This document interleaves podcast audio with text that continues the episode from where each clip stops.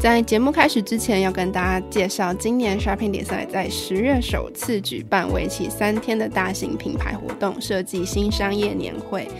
那在这个年会里呢，我们会以设计好的体验为核心概念，从十月二十七号礼拜五的下午到十月二十八号礼拜六的整天，规划论坛讲座，邀请十三位横跨设计、艺术、旅游、娱乐、金融以及餐饮等各种不同领域的讲者，接力分享他们对于好体验的定义、创意以及生意。那在同一个周末呢，我们也会有市集摊位，还有表演活动，而设计关键字 Podcast 也将第一次以 Live Podcast 的形式是在这里跟大家见面。那详细的年会资讯我们放在节目的资讯栏里，也欢迎大家可以到 SD 的官网、脸书、IG 或是 follow 我们的 Line，都可以看到更多即时的精彩内容。那最后要提醒大家，论坛讲座的优惠名额有限，有兴趣的朋友们要把握机会报名哦。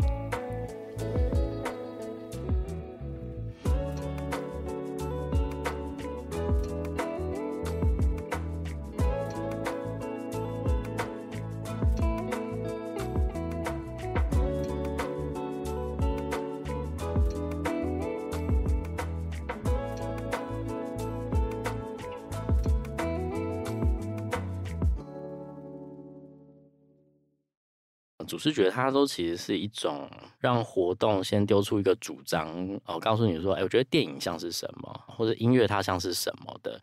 然后让你可以被记得，然后甚至引发你对这件事的看法，无论是相同的意见或不同的意见，或是你有自己的看法，可是在这过程中你就记得这活动了嘛。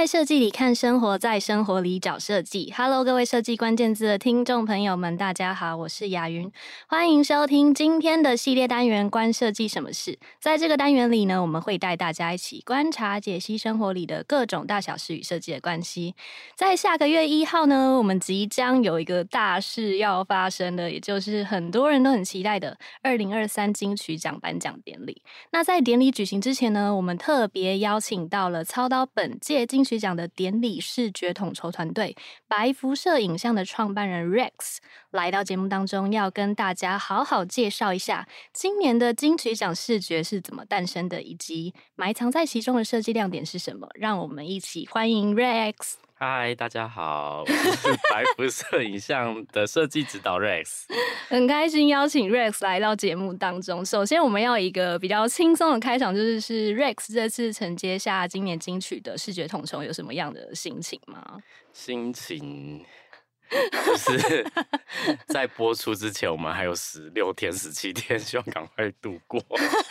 觉得有一点有点难熬，是不是？战备战备月啊，对啊。嗯嗯，但，因为在呃这次其实主要邀请 Rex 来，就是想要谈这次金曲奖的主视觉嘛，所以要请 Rex 先跟大家介绍一下金曲奖的主视觉的发想过程跟设计亮点。当然是希望大家可以一起搭配那个视觉一起服用，会比较清楚这样子。对对对。嗯，对，不过因为有些那个过程是蛮幕后的，所以我们可能也应该在播在典礼之后，我们也会再整理这样子。嗯，那我们在做我们，因为我们今年其实主要是从前期的主视觉，就整个静态的平面的主视觉，然后到典礼的影像，包含像舞台的舞台的视觉内容、入围影片，然后还有它转播的时候的电视包装。哦，那再跟川哥、元火他们的典礼的整个总统筹一起合作，然后跟其实真正的主办。其实就是主要的单位会是台视，那我们之前在红白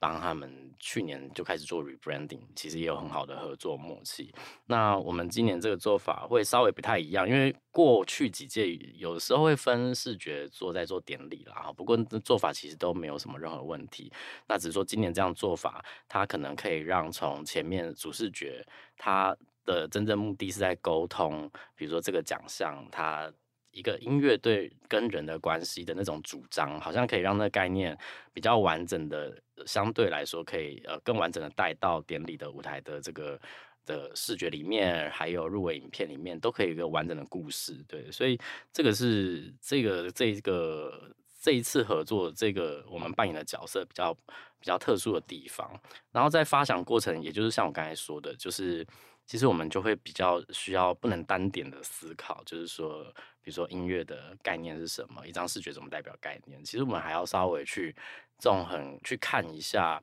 因为它既然是金曲奖，你就某种程度它是代表的是我们。当然，他的真见其实是有他自己的定位嘛，哈。那可是其实某种程度也反映的是音乐跟我们生活的关系。好，那今天我们在讲音乐的时候，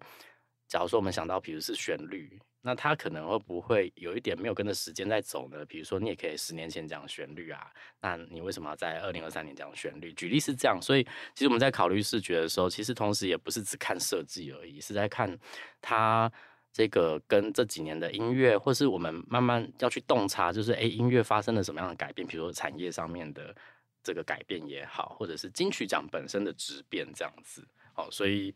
呃，我们在做在这一次设计的时候，为什么最后是讲渗透？就好像是就是以那个无疆界为题嘛，对，对不对？从典礼开始是无疆界，然后我们到了开始转到视觉的呈现上，因为典礼还包含表演节目的安排啊，然后等等的。那在视觉内容这边，我们会从这个无疆界去讨论到这个互相渗透这件事情。那我们就是讨论到，就是说为什么是川哥他们在。就元活在提出无疆界这件事情，它有很多它的背后的脉络。无论是刚好疫情后，其实可能可以邀请更多，比如说就是不受地理限制的一些音乐表演嘛。那也因为疫情，我们也察觉到，其实很多时候有疆界存在，会互相隔阂了。哦，在疫情期间，这个大的这个时间的氛围是有感觉。那我们也就从这里面再去看到，我们想要对焦到的是它。怎么样透过视觉也好，或之后的这些设计内容去呈现？我们发现这个疆界它可以是一种互相影响、互相改变、互相渗透的。这这个这个在两种边界跟边界，我们怎么样互相呃，在这个边界上面发生的改变跟渗透？那这个音乐其实就是一个很软性的力量。我们在视觉上面，其实在表达这个呃两个边界上面，因为它是异态的状态，音乐可以是异态的。比如说音乐，我们平常都觉得是听音乐嘛，但我们看得到音乐嘛，我们感受得到音乐嘛。哦，所以我们为什么用异态？其实就想要去表达音乐，它其实是可以去，它是一个很难。它没有一个具体的形体，可是它也可以有具体的形体。很多时候，你听到一首歌，你会想起一段事情，或者是你有时候听到音乐，你就不自觉想要跳舞，那都是音乐已经在你身上已经附着了，已经改变了你。举例是这样，就是说，所以这其实一方面也是我们白肤社在做设计的时候，很多时候会比较从感受的角度去思考。也就是说，我们的设计，它有的时候看服务的目的啦，就是。有些客户会希望，哎、欸，要看看得懂的设计，然后可是我们的设计有时候是不是拿来看懂的？而是希望看到说，哎、欸，你有什么样的感受？那可能就是我们想要传达的。就像音乐一样，你可能就是也具体说不出什么感受，可是你就是身体可能会跟着律动啊，或是这种的比较抽象的感觉。那这次为什么会在海报上面可以看到三个大的元素，就是是指尖、声带跟耳蜗嘛？那为什么会是以这个元素去做设计呢？哦，我们我们视觉有四个，然后其中有一个是那个最、哦、最常在使用的，这个是两个液态中间发生了改变，然后那个 GNA 的标准字好像在这边很像在两个边界对称的产生了，那其中是一款，然后其他的有有一个是喉咙的声带，有一个是手指的，然后还有一个。手瞬间忘记，手机打开，哎，耳朵，耳朵，对，对，耳朵。所以就是，其实我们是从感官开始，比如说耳朵听音乐，接受音乐嘛。然后指尖，我们想要讲的是，呃，你跟一个音乐人讨论他的乐器的时候，你看到那是他的乐器，可是对音乐人来讲，那是他的感官的延伸。哦、呃，因为像我自己。其实后面有提到了，会提到嘛？就是我我我以前 其实有在学古典古典音乐，就是学钢琴。然后其实到后来，你会觉得不是你在演奏钢琴，而是那是你的手指的延伸。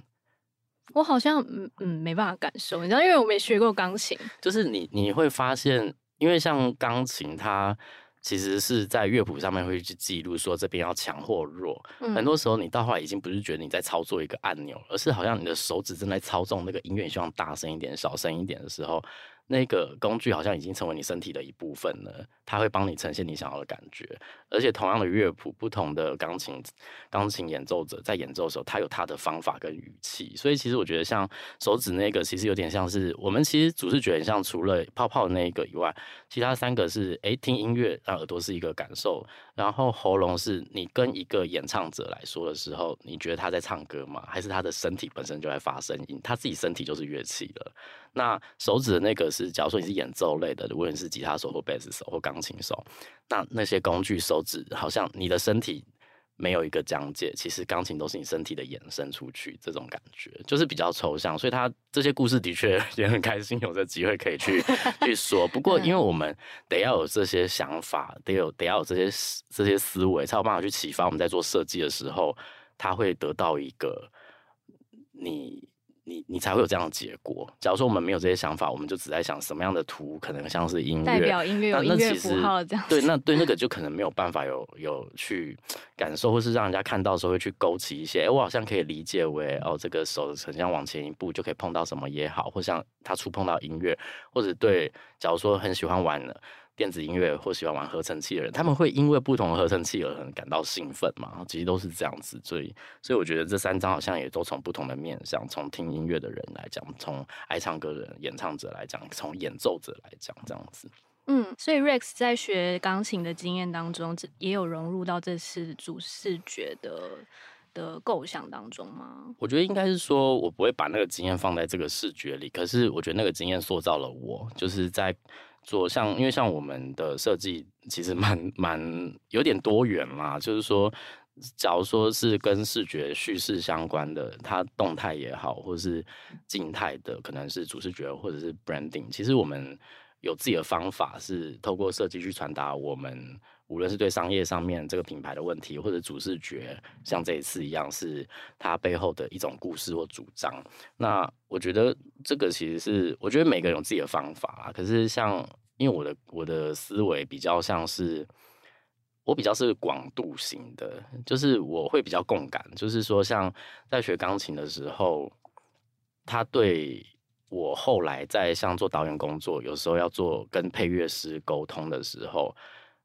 你要找到一个语言，你不一定知道配乐师他是怎么做的。当他说他这边的编曲方法是什么，你可能不一定听得懂，可是你可以。就像就像我们，我觉得很多时候做设计很像翻译啊，就是你跟一个不是，比如说跟美国人沟通好了，你终究很难去理解，除非你本身是 native speaker 嘛，要不然你很难理解他这些语言背后的一些成长的环境或者这些背后的一些因素。可是你有办法找到大家共同理解的方式，所以我觉得像从小在接触音乐，其实我还学蛮多东西，真的。就是你还学过什么？感谢我妈，我还学过毛笔。啊，对，然后我还记得我把在那个上毛笔课的时候，把那毛笔老师都说回家洗哦，那我们都在那个老师家的池塘，你不要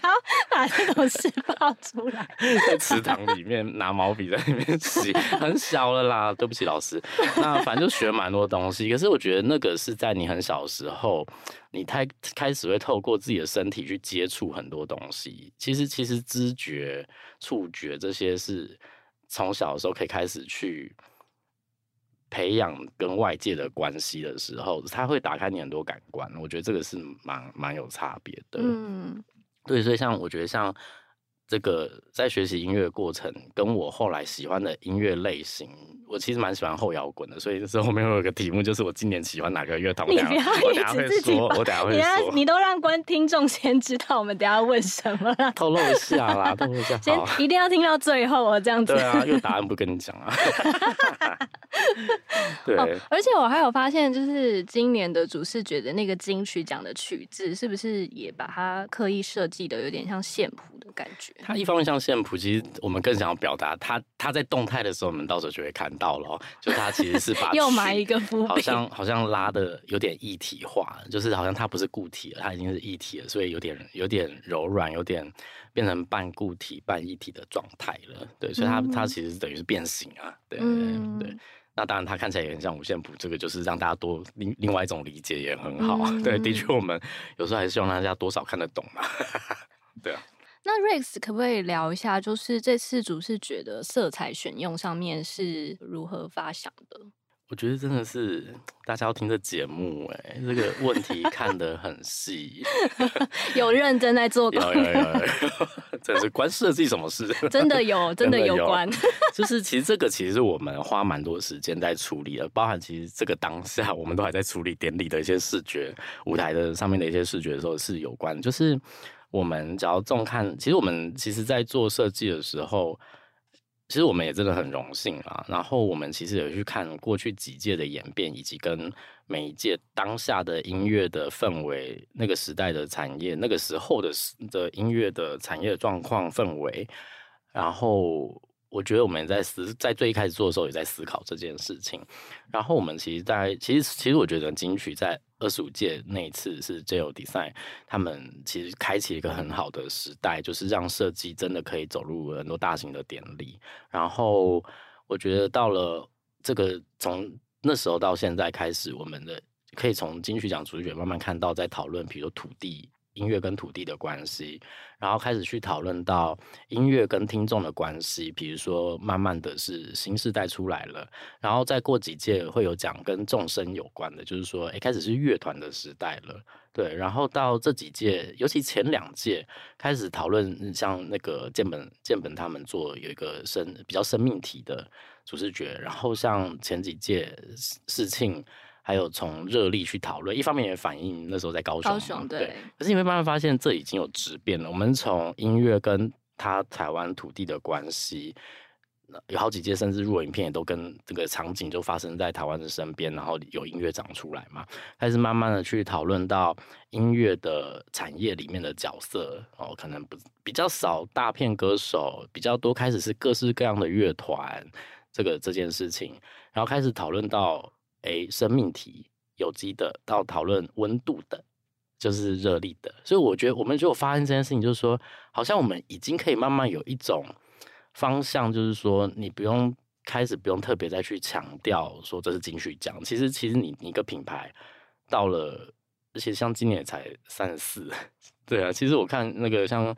格莱美也好啊，等等的，或者 NTV、VNA 奖，其实都。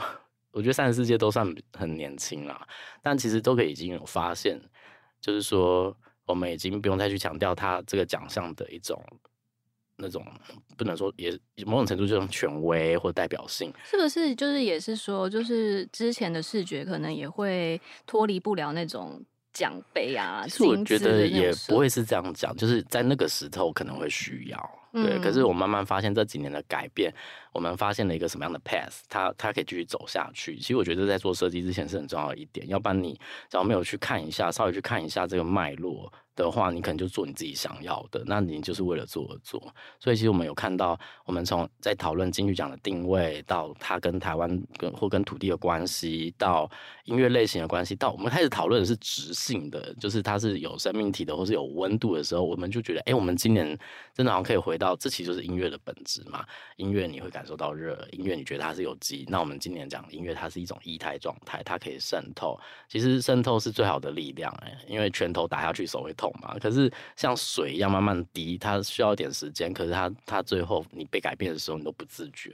就像音乐人的努力一样。对，我觉得这就是有时候需要，嗯、就很像也很像金曲奖一样。嗯、所以所以我觉得一方面我们在做这个视觉的时候，其实有看了一下这几年。所以我们在跟永和在提案啊，还有跟台资在沟通的时候，其实我们都会把这些观察跟故事，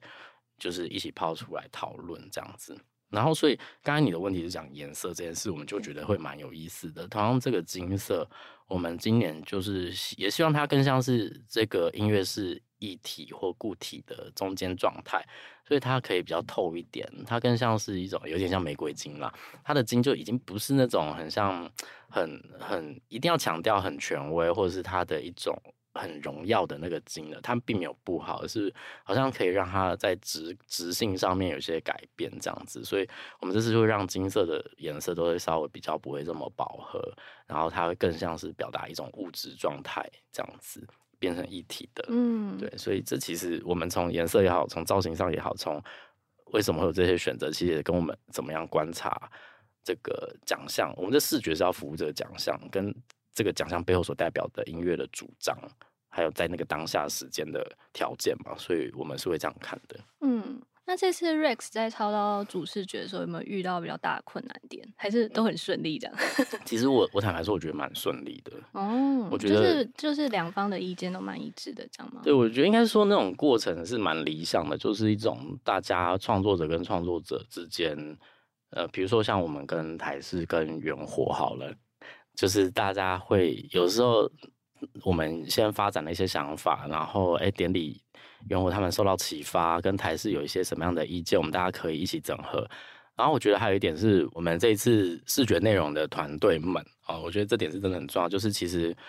比如说像我们从主视觉到入，从主视觉到入围影片，然后还有到舞台包装，至少就有六个团队以上，还有包含音乐，其实我们也也跟很常合作的嘉伟一起合作，他他也是金音奖得主，然后。其实是真的，很像一串粽子。哎，端午节快到了，就是很像一串粽子啊。就是那个背后，我们其实真的没有什么那么伟大的统筹。其实我们是横向的整合，是要让调性，或是考虑到一些应用性。这个是我们当然比较经验，然后会要去整合不同的创作者们，去帮助他们，去去借力使力，让大家很像是加分，互相加分的。其实这蛮辛苦，我觉得是大家都很。投入，我们其实有时候看完大家彼此的东西，都觉得很感动。对，就是会，我觉得是一个，我觉得真的唯一难的就是这个量体真的蛮大的。尤其我们真的是完全统筹，或者是从视觉到典礼本身的话，前面主视觉跟典礼本身的视觉内容的话，我们是这严格上也是我们第一次做，所以我们也真的很谨慎，然后也也会无论在面对设计，或是跟合作的伙伴们哦，众多团队们合作。其实也都是这样子，就是，呃，我觉得这大概是唯一的，其实它也不是问题，我觉得它是挑战啊。然后其实要怎么统筹这样子？对，然后其实我也觉得这也会看到一件事情，就是说，嗯、其实，在台湾，你你相对来说，别的国家来说，你会很难看到比较大型的设计事务所，哦，至少以视觉的内容来看的话，哦，那。那可是台湾，那这不，我觉得这不一定是会是问题。那台湾比较多会是很多设计的工作室，对，其实大型的设计的话，通常可能就在品牌内部的设计部门的啦。要不然，其实其实台湾反而是很多设计的 studio，可能十个、二十个人上下这样子。那其实反而是我们的优点啊，那那重点是要怎么整合，所以所以其实我觉得比较像是一种强强联手吧，我会这样讲，就是大家要打群架，然后可是因为在做视觉上一定会有风格的问题等等的，那怎在怎么样的范围内可以找到大家可以连贯起来的，我觉得这可能是横向的。整合，其实我也会觉得说，对，因为我知道部分听众也可能还在学校，或者是他们还在教育、在学习的环境里面的话，我觉得也可以去慢慢去注意到，就是说设计，我觉得它可以是很纵向的或横向的。比如说，你可以对某一件、某一个设计的领域很感兴趣，你可以很纵向的深度的研究。那你也可以察觉，假如你是比较像横向的，你可以发现不同角色之间的就是横向设计的一些关系。我举个例子，就是比如说。当我们在做舞台影像的时候，我们会希望视觉上可能要有一些泡泡好了，一些议题好了。诶，这个跟导播在取景的时候，他现场的一些限制、摄影的限制会是什么？他可能会间接影响你在做设计的时候的考量。还有一个典礼，它是在空间里面的视觉，所以。你一颗泡泡在往上飘的时候，它不是在你电脑上面看起来飘起来很好看就好，你要去把它放大成，要有现场的经验去知道说，当这泡泡往上移动的时候太快会不会让你晕倒，会眩晕，就是它会有很多这种从从转播从在现场空间的到它在数位内容里面的设计的这些横向的关系哦，所以我觉得一种是纵向，一种是横向，所以我觉得我们可能一方面在这一块。我们比较有时候比较擅长横向的一些思考，这样子。那我觉得这对，因为我自己本身有在学校带一些设计课嘛，那所以我觉得有，我常常会提醒这件事，就是说你可以看你在设计在学习的过程中去去多多看方向，然后慢慢去发现自己比较是哪一种人格这样子。嗯。就回到主视觉这这部分，就是 Rex 自己作为设计师，其实应该都很清楚的知道，说各大活动啊、典礼现在都非常强调主视觉这件事情。那每一年的各种不同的活动啊，主视觉也会呈现出当年的设计趋势。所以这边想要向 Rex 提问是说，呃，Rex 这边认为主视觉之于活动跟典礼的重要性，以及你认为主视觉它真的有必要吗？它担任的角色是什么？其实我觉得这个蛮有意思，因为刚才你有提到设计趋势啊。其实，其实假如真的问我个人看法，我会觉得说没有没有很绝对的设计趋势。比如说，呃，很多数位媒体啦，或者是不同的形态，好了，都会说，哎，今年的设计趋势是什么？其实真的没有所谓的设计趋势啊。比如说，你会说正方形在什么时候比较流行吗？比如说普普风啊，到现在还是还是很夯啊。对，就是其实这这些设计，它其实都是选择。我觉得不是说。但这个是有前提的，比如说，为什么现在有些视觉会比较扁平？可是不是因为扁平流行，而是因为当大家在现在视觉阅读的时候，你都几乎是移动端的，你都是用手机看东西了，所以你太复杂的造型在手机有限的尺寸里面，你会看得不清楚。所以那个是有实用性跟应用性，它更多是背后人的行为的趋势。假如说有这个前提下，有些设计才会有趋势，而不会是某个设计的造型、颜色，它是有趋势的。所以，所以你会发现这背后，我觉得也可以 echo 你刚才提到的，就是说为什么活动需要主视觉？其实它，我觉得最后都是回到沟通这件事情，就是我们的视觉不是要它可以被欣赏很好了，更多是说，哎，透过一个视觉去提醒，去达到沟通效果，说，哎，最近有什么样的活动，或者是去透过视觉去沟通说。金曲奖，我们是希望慢慢让大家去理解说，呃，音乐可以是一种感知，一种感受。那可能之前会说，哎，音乐其实跟我们生活的关系，或之前在讲音乐它是一种温度。哦，这些视觉其实它是桥梁，它它不是一个一个一个结果。我觉得它比较像一个桥梁，希望让每个人看到的时候去知道说我们想要沟通什么。那所以我觉得，包含像设计趋势啊这些，其实都我们要看的时候，就要看它到底是目的还是手段呢、呃，假如说这些这些设设计上面你所看到的东西，其实那是我们的手段，我们真正的目的是沟通。对，所以我觉得就不要在。其实我们很多大型活动其实有这种观察，尤其是公，只要私部门的，我觉得他有他的方法。那假如说比较是公众的。是跟比如说公共的活动啊，或等等这种导有相有关的话，其实我们在合作也好，或者是跟公部门沟通上面，当然金曲不是，然后金曲我觉得会更多很很很有私部门的创意的生产力跟思考这样。那我们在公部门沟通的时候，其实我们也会去跟跟不公呃公家单位去沟通这件事，就是说。呃，不要把手段当成目的了。你为了做一个什么样的风格做哦，就是你要用主视觉去沟通活动的精神、活动的主题。像我们之前做台山线，三年前的台山线的主视觉的时候，希望让诶让你觉得诶客家其实是浪漫的。它背后是因为当都市人没有时间，可是客家可以慢慢的过过生活哦。就是其实那些视觉背后真正想要讲的才是目的，你所看到的是它的。手段，它是一个沟通的方的工具，这样子。那我觉得在典礼啊，在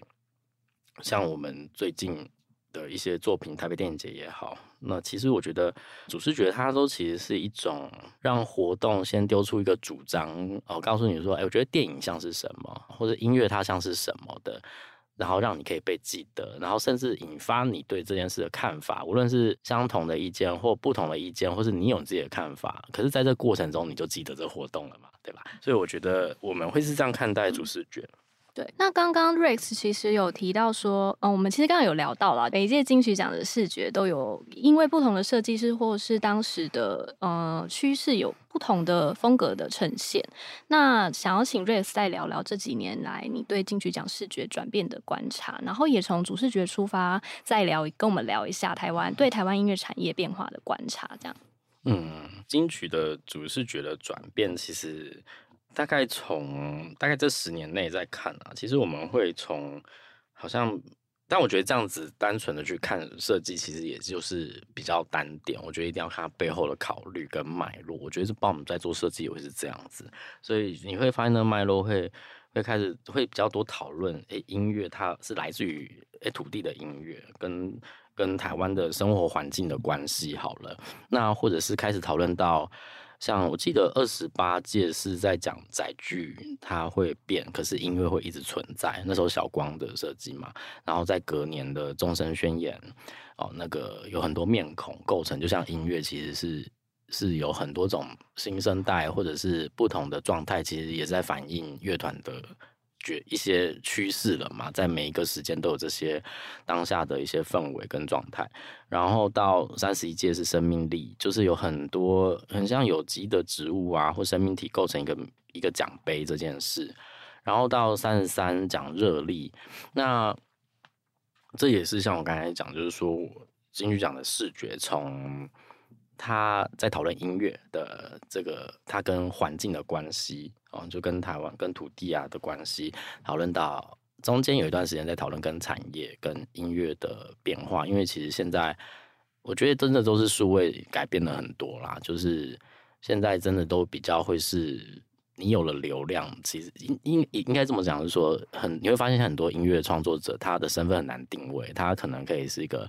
呃，YouTuber 他可能也是一个创业家，他可能也可以是一个创作者哦，所以其实现在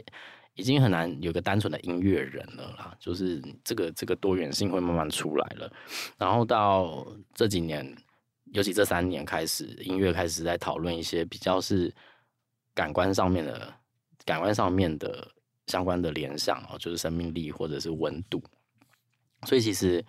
我觉得它很像是重新再回到一个。音乐的本身去讨论，哎，音乐给你的感觉会是什么？哦，这件事情。那对于音乐产业变化的话，我觉得这些过程中其实也都反映出来了，就是它从哎，现在你很难讨论主流音乐嘛，对不对？现在现在你有时候会觉得乐团也是主流，所以我们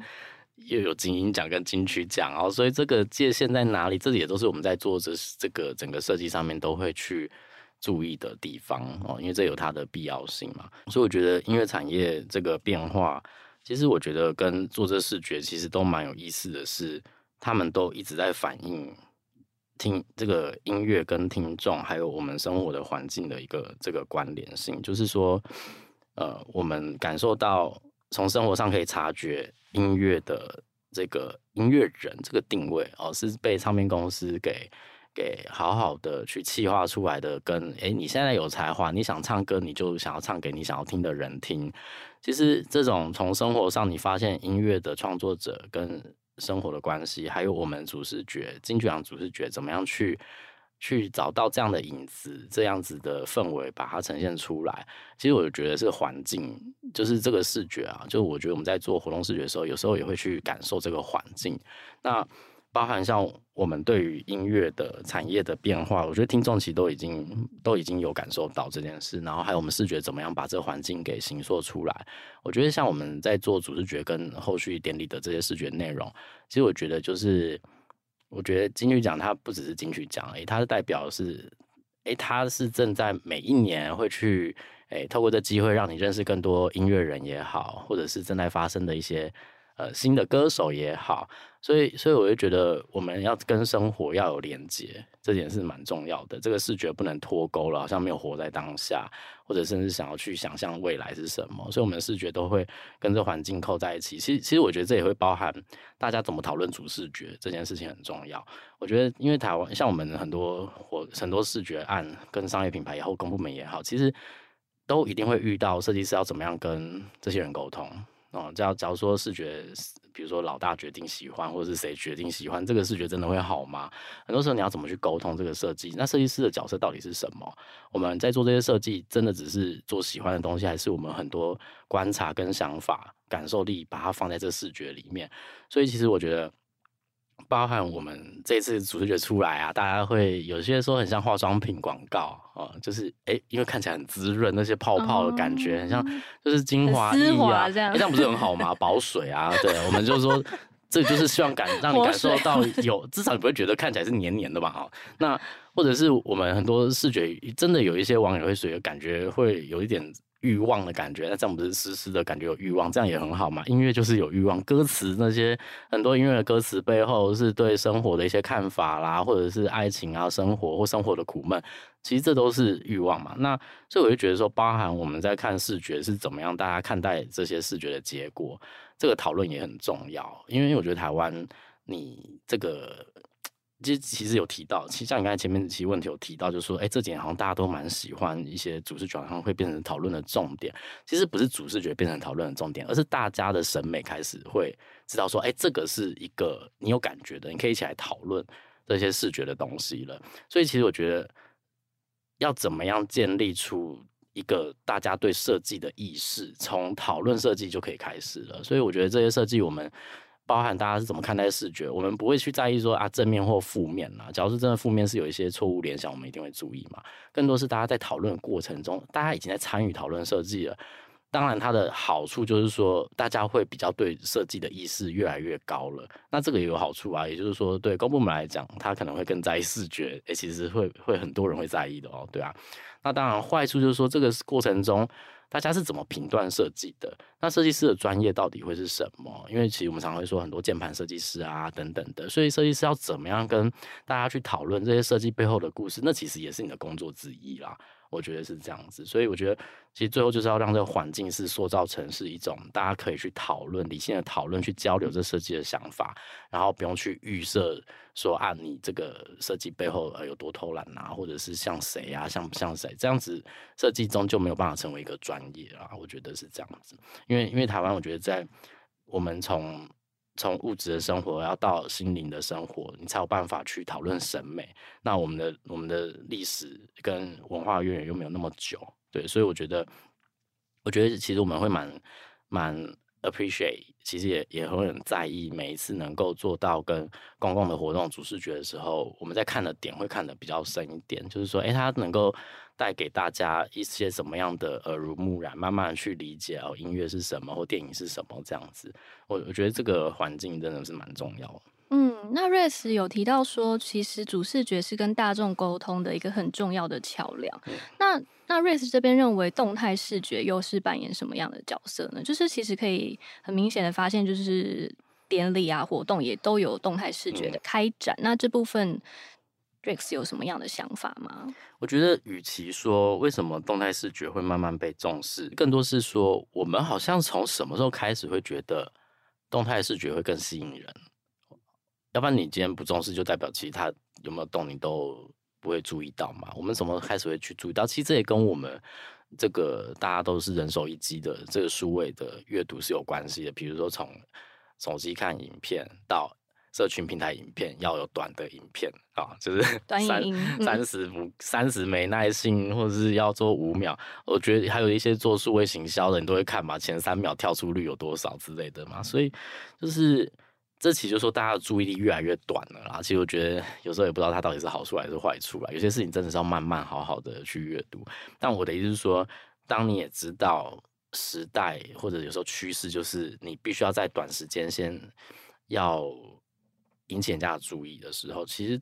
当然我们不是为了做引起注意而做的很爆炸性的东西嘛，哈，而是说，那你得善用这件事情。所以有时候动态就它有它的必要性了，呃，有时候静态视觉你可能不小心就划走了。你看到一个动态的时候，你会稍微为了它而驻足停留，去多注意。然后假如说又可以让你有感兴趣，引发你的一些好奇跟悬念，想要把它看下去，哦，所以我觉得其实是动态视觉，它更多的是。因为当大家都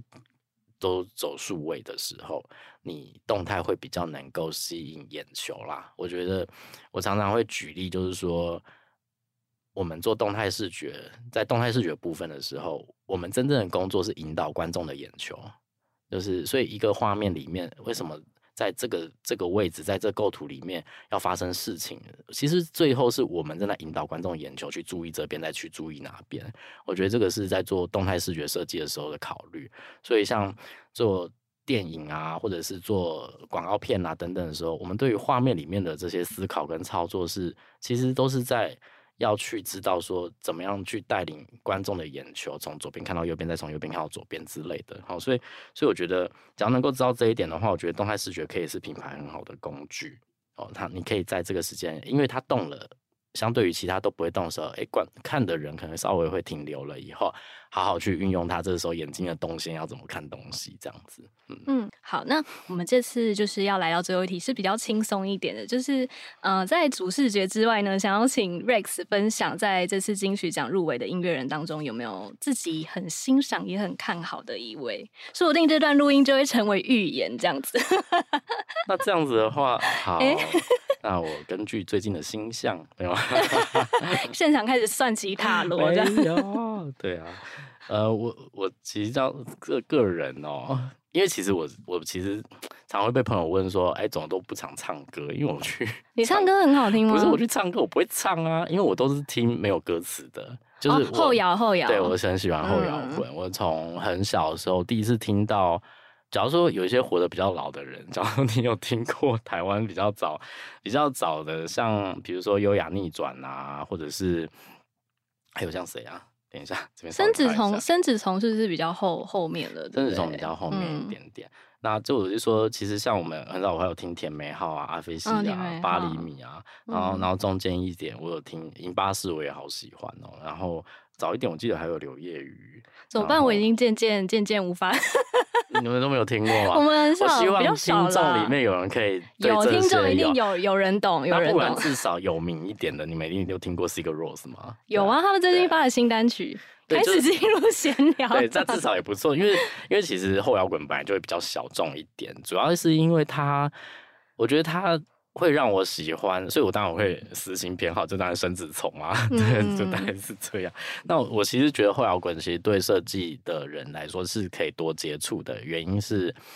他在编曲上面他有一个特色，就是他很擅长层次的堆叠。那我觉得这个就会让你知道说你怎么样在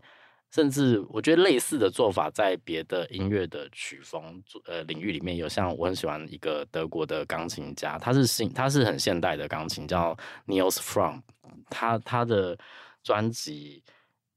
他的他的作曲其实都是，甚至有一首叫 Says，就是 S A Y S，他就是用。一个主要的旋律，然后堆叠起来，然后加上一些变变奏、变化、音色的调整，然后做了一个八分钟。到最后的时候，你突然发现整个张力都被堆叠起来的时候，你的鸡皮疙瘩，跟你觉得哇，所谓的有张力，其实不是爆发性的，而是慢慢的。不自觉的时候，你就发现，哎、来到一个比较堆叠很高高潮的地方的时候，哎、突然结束了。然后那真的是，真的是一个 masterpiece。然后我觉得像后摇滚其实也是这样子，就是后摇滚，其实我觉得它，我觉得对于我的意义就是说，我觉得它会用很多单元式的一些曲曲子旋律，然后去堆叠，然后加上开始有不同的合成的感觉，然后。当然还有鼓啊、bass 啊等等的时候，其实它会一直去堆叠出那种厚度越来越浓厚。我我觉得它是很像，就像在吃 fine dining 一样的时候，你会在发现不同味觉跟食材中间有一些混合、很丰富、很 rich 的层次这件事情。然后到了听后摇滚，大家都已经知道，到了一个大爆炸的时候，真的是你会疯掉，你就觉得怎么？就是你的感官都会被打开的感觉啦，我觉得至少是一个 Rose，可是因为 Sigur Rós 比较优雅一点，我觉得他他这几年的风格也蛮有意思的。可是我觉得可能冰岛的空气都不知道有什么吧。去一趟冰岛就会知道。对，冰岛空气里面都有点什么。但但我觉得就是，其实我觉得对设计来说，我觉得至少，当然每个人都有自己的偏好。可是对我来讲，我觉得后摇滚它是一个会。一直持续保持你感官很敏感的一种音乐，你在听的过程中，你就发现哇，它一直持续加入一些小小的层次的变换，不是新的，是从原本有的去改变的。然后这个是会让最后一个作品厚度变得好厚好厚。然后我觉得这是很厉害的时候，而且它是没有歌词。我觉得它就算是有 vocal 的时候，它那个 vocal 的不是为了来唱那个词。而是人声也是其中一种音色哦，所以他在唱的时候，有时候就是一些呢喃啊等等的，其实他就是会整个，我觉得那种其实是真的，你听的时候，会觉得就是一种声音的享受啦。然后，所以我觉得，只是因为我觉得好像 近年的确，我觉得毕竟韩国好像 K-pop 等等，我不知道啊。但我觉得后摇滚的确比较少人在听啦，但我觉得还是有他喜欢的人。然后我觉得这一块，我就是还是会蛮。支持甚至从的，嗯，所以你所以你这次最看好的是生生子从，不能这样讲，也不能这样，这样我好像没有什么标准。毕竟要从，比如说，因为我觉得作为奖项，你会看一些其他评审的角度嘛，比如说突破性啊等等。不过就个人爱好啦，当然 就是不理性选择。好，那我们金曲奖再回来听这段这样。最佳乐团看能不能是一个后摇团这样子。OK，好好好，所以今天就是很谢谢 Rex 来到节目当中。当然除了分享主视觉之外，还有一些。动态视觉开展跟一些思考的脉络，那当然，我觉得就算呃不是很懂音乐或很了解音乐，那经过这次 Rex 很深刻的介绍，反而能够体会到金曲奖主视觉其实是作为一个呃像 Rex 刚刚讲的，它是一个沟通的桥梁跟一个引领，让大家能够扣连台湾音乐正在产生什么样的变化，那进而连接到金曲奖本身，让大家可以关注自己喜欢的创作者，又或是去认识那些你还没有认识的很优秀的音乐人。那当然，如果大家对这集节目或是这次金曲奖的主视觉有任何的想法，都可以跟我们说，或是你纯粹就是听完这段节目想要跟 Rex 告白，也可以，就是私讯我们。理性留言，理性理性留言，理性留言，告白 OK，告白 OK。好，那我们一起谢谢 Rex 哦。还有七月一号哦，对，大家要记得看金曲奖。拜拜，谢谢设计关键字，我们下次见。